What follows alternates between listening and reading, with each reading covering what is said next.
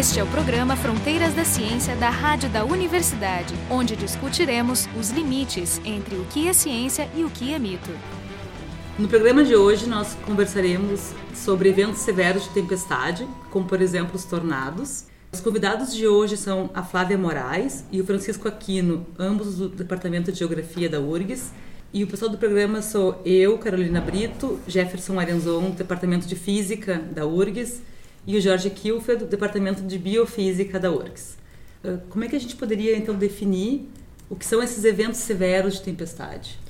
Então, eles são eventos intensos, né? A palavra severo, ela indica intenso. Eles podem ser eventos extremos, né, com tempestades acima da média, acima do esperado, acima da flutuação, ou não, apenas tempestades intensas muito concentradas num período curto de tempo. E os tornados, eles entram dentro dessa definição de tempestades severas, já que eles têm esse impacto severo em relação a vento, velocidade de vento. Nos vários tipos de nuvens que tem, qual é que está associado a esse tipo de, de Os tornados é, são e, as, as cumulonimbus, né? Uhum. E nós chamamos de supercélulas tornádicas, que são as supercélulas com essa circulação uhum. ciclônica, né? Elas são rotacionais e elas vão indicar a formação de um tornado relacionado, porque precisa haver essa rotação na célula para que haja um tornado. Se a nuvem uh, não for uma supercélula, for uh, uma CB que não esteja rotando, ela provavelmente não vai estar ligada a um tornado. E por Sim. isso eles chamam de tornádicas, essas com possibilidades. Mas a, a, é, mesmo, mesmo tendo em rotação, estando em rotação, não necessariamente vai fazer, é uma questão probabilística. Né? Isso, né? não necessariamente vai ter um tornado por estar rotando. A quantidade de água que, da precipitação, né? que tem, que pode ser assim, o equivalente a um mês em poucas horas, ou coisa desse tipo, que definiria, que estaria ali na definição do que é extremo desse, desse evento climático. Mas uma nuvem que vai a mais de 10 km, ou seja, ela, ela vai para altitudes onde a temperatura da, da, da, atmosfera é abaixo de zero, né? e a gente sabe que tem essas células convectivas dentro das nuvens, então onde a própria água circula aumentando o tamanho das gotas até o peso sobrepujar o empuxo né, da, do, do evento, mas também circulando em regiões mais frias, você começa a ter congelamento e formar aquele negócio das cascas de cebola, né? as várias camadas de congelamento, inclusive dá para contar para saber quantas vezes ela circulou dentro da nuvem. Né? E, obviamente, quanto maior o granizo, mais circulação teve, porque maior a nuvem, mais severo é o evento. E se, dá pra, dá, daria para definir, é, porque granizo é uma coisa meio comum em regiões tropicais e subtropicais. Pelo tamanho do granizo, pela quantidade de granizo que cai, dá para definir uma borda entre extremo e não extremo? Porque é massa de água, mas é a mesma coisa que volume de precipitação. Né? Eu teria um pouco de dificuldade, só pelo tamanho do granizo que caiu, dizer se foi extremo ou não extremo. Porque é, formar granizo é normal. É normal. É normal é a partir de uma cumulonimbus, né? a partir de uma CB, né? Uhum. como a gente gosta de chamar. Uma CB ela associa sempre vento, mais forte ou não, uhum. é, de várias direções, uma chuva intensa, geralmente ela é pesada em 30 a 50 minutos e pode ter raios e granizo associado. Só CB gera granizo e tornado, mas nem toda CB gera granizo e tornados dependendo das condições.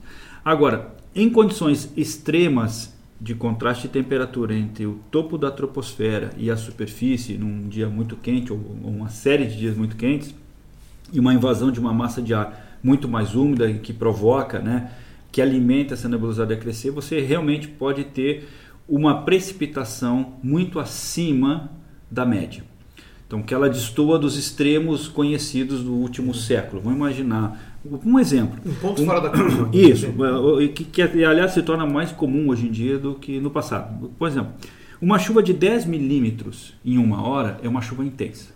10 milímetros em uma hora é uma chuva que já começa a ter alagamentos em qualquer cidade com o melhor sistema de drenagem que existe. Então você tem, às vezes, num evento desses, 100 milímetros, 150 milímetros em uma hora. Então, quando você vai para uma região uh, de encostas, né, em que a topografia é mais irregular, você vai ter os primeiros arroios, né, a primeira drenagem, ela enche muito rápido. Você vai ter deslizamentos. E você pode ter o deslizamento associado, etc. Né? Então, vai depender então do, do, do, volume de chuva e o tempo em que isso aconteceu e a condição do ambiente que. Então, com, considerando isso tudo, você começa a categorizar então como um evento severo, gerando desastre. né, que pode ser prejuízo é, no telhado, a habitação inteira, estradas, pontes e às vezes perda de vidas. Né? Isso, é, isso é comum. Então isso está associado ao a, a, o potencial evento extremo sempre associado a um acúmulo nimbus. Não é à toa que quando você fala ah, tem um acúmulo nimbo, todo mundo presta atenção. E também não é à toa que o comandante de um avião vai desviar de um acúmulo nimbo também. Não é Ele não cruza uma Não é uma boa ideia atravessar. Não, não é uma boa, porque, o, o, claro, um avião adora velocidade e gosta de vento, não tem dúvida, né? Só que você tem correntes ascendentes e descendentes, então você não tem controle. Sem, e além disso você vai causar dano à aeronave pela quantidade de granizo que vai chocar na, na, na é. além de arriscar a atividade elétrica excessiva que é outro problema. Sem dúvida nenhuma. É porque então, a atividade elétrica que está associada, aliás, o Brasil é campeão em, em raios, né? Isso. Uh, talvez precisamente pela área e a posição geográfica, né? Cruzado que na África não é, tem uma posição, uma região parecida, né?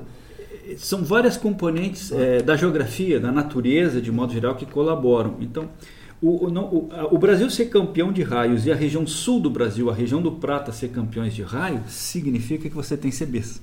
Uhum. então você já é, tem tá indiretamente tudo... uma área para estudar CBs. Uhum. Né?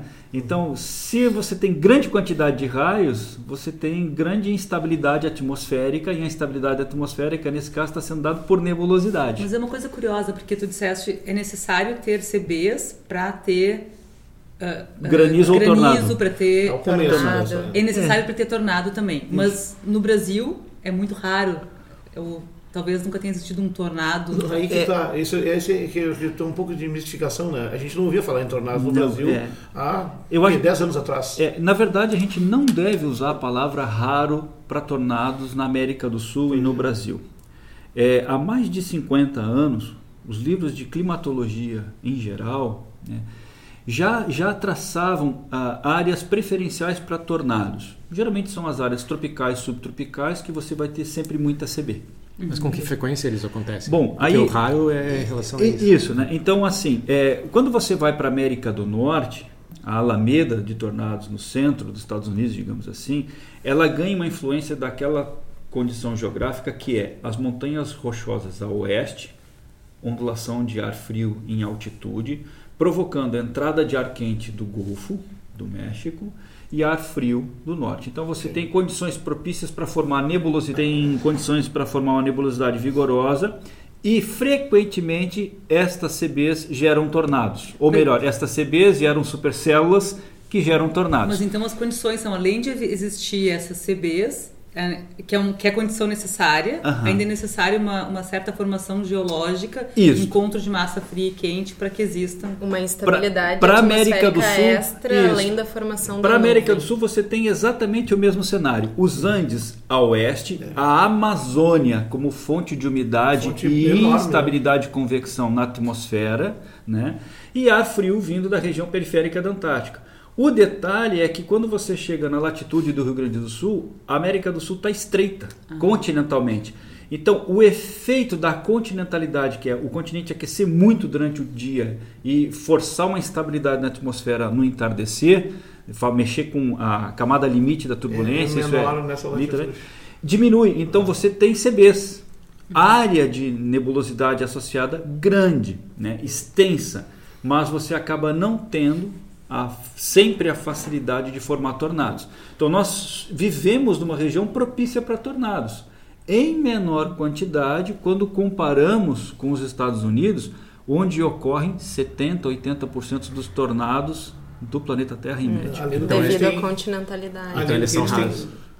ok. Inclusive na literatura norte-americana, né? Eu estava olhando ontem o site da NOAA para confirmar. Após os Estados Unidos, o segundo lugar de corredor de tornados é a Argentina. É, então, então é, não é, seria. É, mas, então, mas isso acontece tem, normalmente tem em área informação, rural. na verdade, porque tem, também os Estados Unidos tem. também tem mais projeção midiática. Mais do que eventos, mais do que mais sai do noticiário. Não, tem mitos. Na Argentina é na, na zona rural. Nos Estados Unidos também é na zona rural, mas como eles já têm a cultura da da, do monitoramento e da busca, inclusive uh, num dia que eu estava lá caçando tornados, que nós vimos nove tornados numa supercélula, foi toda numa área rural. Uhum. Só uma casa foi destruída. Uhum. E mesmo assim estavam todos os olhos voltados para aquela região, uhum. mesmo não tendo uma cidade muito grande para ser atingida. É a cultura já de buscar os tornados, de saber que eles existem, de monitorar que aqui não existe. Aqui ocorreu em São Miguel das Missões um tornado em abril e após ele ocorrer foi se verificar se era um tornado ou que tipo de vento. Então, falta então, talvez também seja raro porque não é medido. Porque não é monitorado. Gente... Qual é a extensão de um tornado? Como é que nos Estados Unidos, por exemplo, eles têm aqueles avisos de tornado? Quando também Excep excepcionalmente fácil. Tecnologicamente é falando. Isso. Os Estados Unidos lançam uma série de satélites ambientais. Uma série deles, a série GOES, é um satélite que permite monitorar a superfície, o desenvolvimento de nebulosidade, de cúmulos nimbus ou associações de cúmulos nimbus, a cada 10, 15 minutos você tem uma imagem. Então, por, por convenção internacional, os Estados Unidos botam esse satélite em funcionamento, por ele pertencer à Organização Meteorológica Mundial, ele é obrigado a ceder imagens a partir desse satélite a cada 3 horas que é a nossa mensagem meteorológica, a mensagem sinótica, internacionalmente a cada três horas. Todas as condições ambientais ou até imagens de satélite. Quando os Estados Unidos percebem uma região em que você tem a formação de é, cúmulos nimbus, complexos convectivos de meias escalas, eles travam o satélite e focam só naquela região. E nós aqui na América do Sul passamos a ter a imagem a cada três horas. Nós perdemos, nesse caso, detalhes importantes muitas vezes de eventos que podem ter acontecido aí para a previsão, para o alerta. Mas aí o que, que acontece?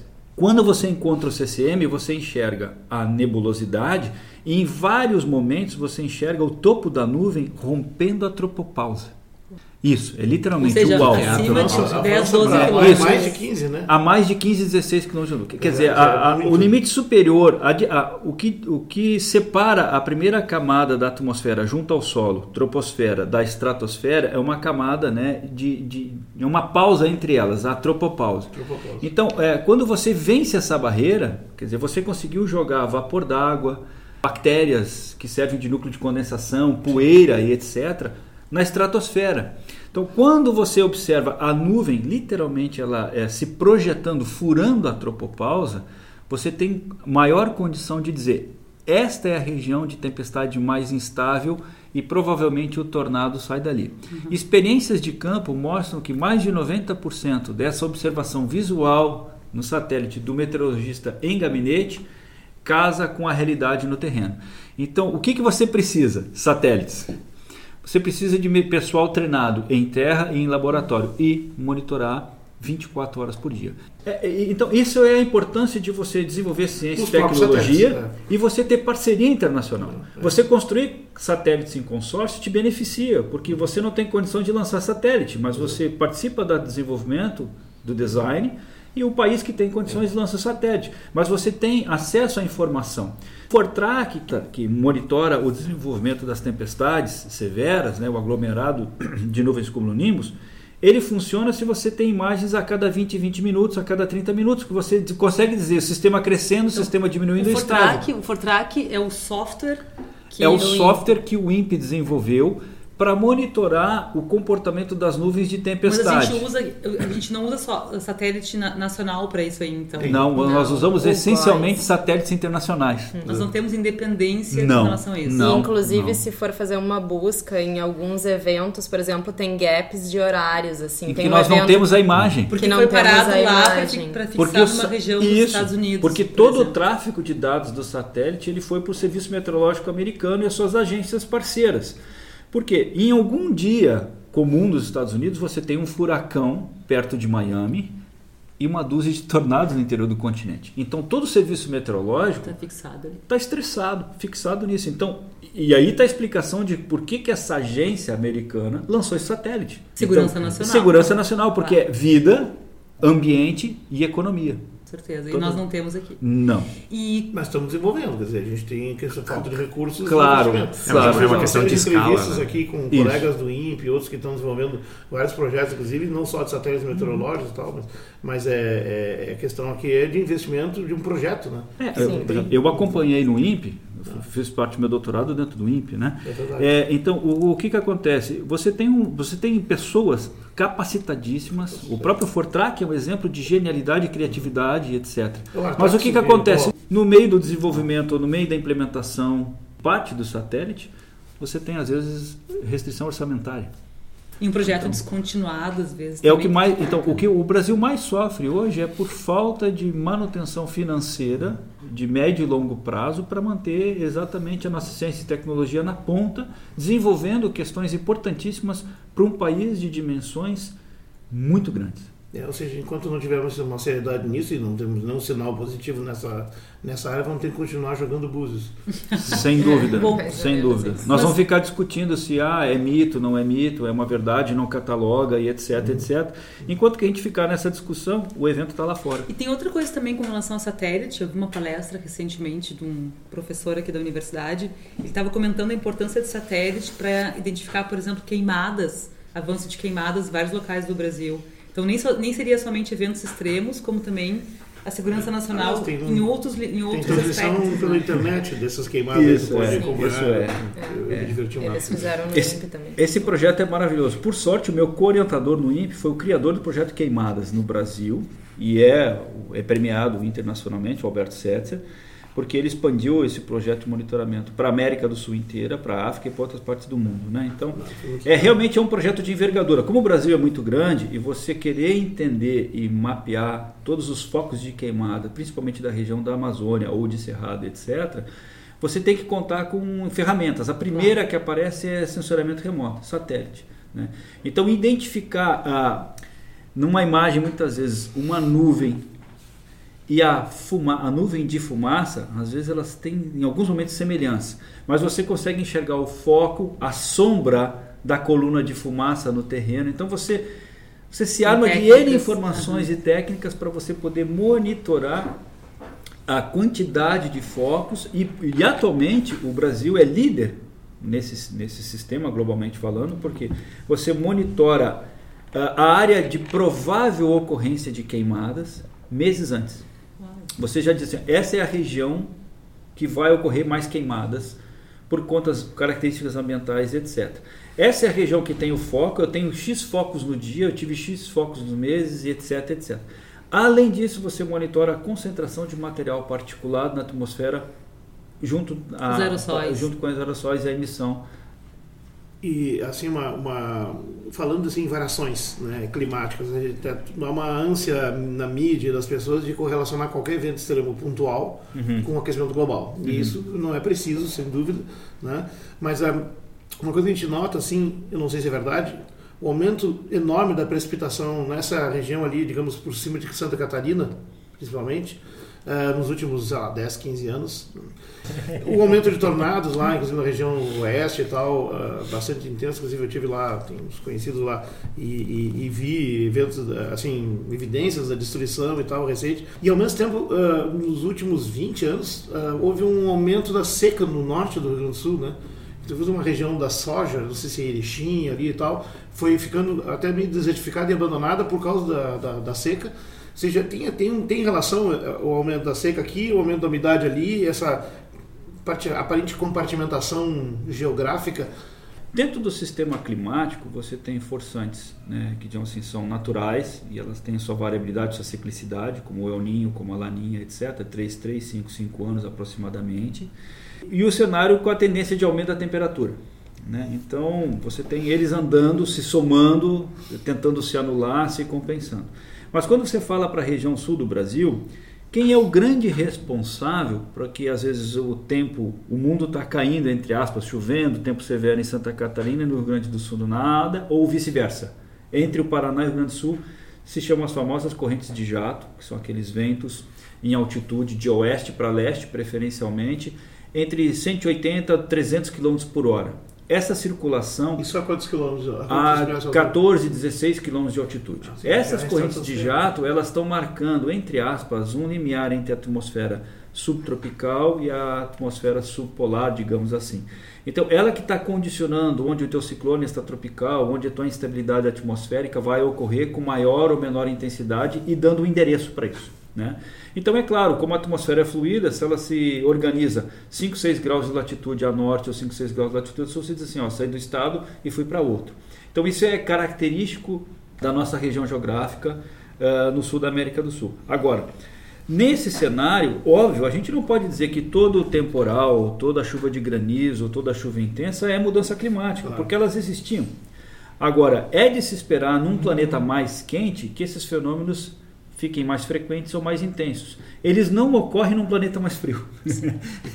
então, se a temperatura sim, média global está subindo, se a temperatura na superfície dos oceanos está subindo, se a temperatura a mil metros, 1.500 metros de profundidade dos oceanos estão aumentando, se a circulação atmosférica superior acelerou e intensificou por conta de um aquecimento equatorial tropical e ainda a tentativa de resfriamento da região polar, seja por Antártica, seja pelo Ártico, a circulação superior ela está induzindo a fortalecer sistemas como ciclones extratropicais, sistemas convectivos e assim por diante, a serem mais intensos.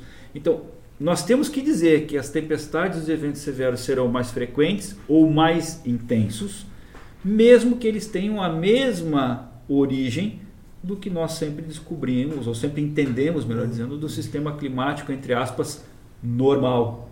Eu gostaria de voltar um pouquinho numa, numa questão das medidas, que tem uma questão que eu acho, que eu acho bastante curiosa com relação aos tornados, que não só eles são visualizados por imagem de satélite, mas também vocês caçam, né? Os, uhum. os, os, os, climatologistas eles vão atrás de tornado, literalmente.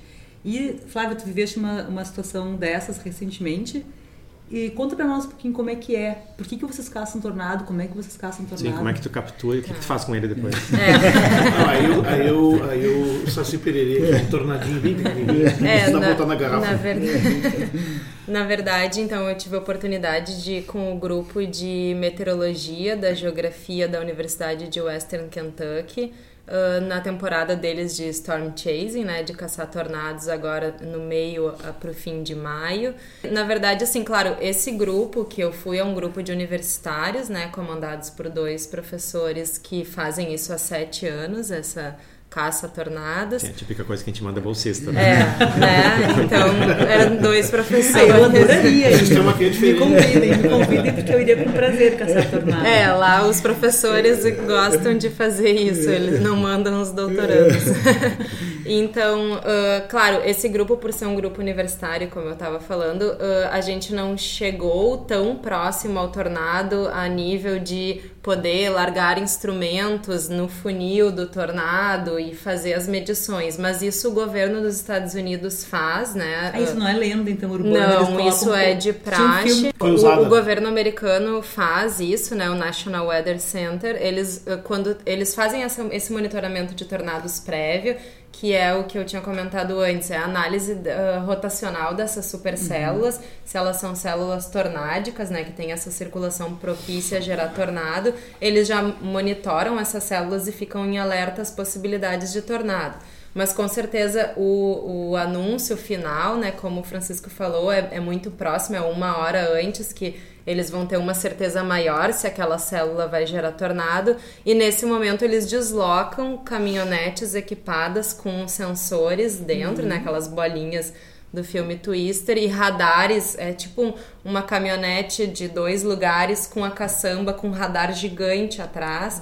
E vão o mais próximo possível ao tornado para pegar é- todas mais próximo as. é quanto? Muito próximo, assim. Meia milha, é. uma milha. e eles lançam as bolinhas para dentro do tornado. Eles largam instrumentos no tornado e eles ficam com aquele radar o mais próximo possível para ficar é. fazendo a medição de velocidade, temperatura, intensidade, duração. Dá, dá para imaginar uh, ele. Isso, eles fazem. Isso, eles fazem todas Entre aspas, eles fazem uma tomografia completa. Uma tomografia né? completa. de dentro para fora. Né? De dentro Tanto que no, nós ficávamos a cerca de 4 milhas, né, uns 5, 6 quilômetros de distância do tornado, até porque a ideia Uh, além de ter segurança, eram alunos universitários que estavam junto com os professores, era olhar toda a estrutura da supercélula e não só o funil, não só o tornado. Então a gente ficava numa distância possível de olhar toda a supercélula, ela rotando, toda a formação e o tornado junto, né? Gerado Não, é naquela legal que uma rotação que tu olha a olho, a olho nu, assim, Sim. uma massa monstruosa. Né? Isso. É Claramente né? tu enxerga uh, ela rotando né, no sentido uh, anti-horário, que é o ciclone no hemisfério norte, e consegue enxergar a área de, de inflow, né, a área que, de abastecimento da supercélula, Sucção. toda, é, todo o processo. E o vento é- já é muito intenso nessa região de 4 km, tanto que todas as minhas fotos, meu cabelo tá voando em direção à célula, né, intensamente. É um Tu vento... Estava sendo sugada, mas Estava felizmente- sendo sugada, mas E felizmente. como é que funciona o plano B? Caso o que ele que.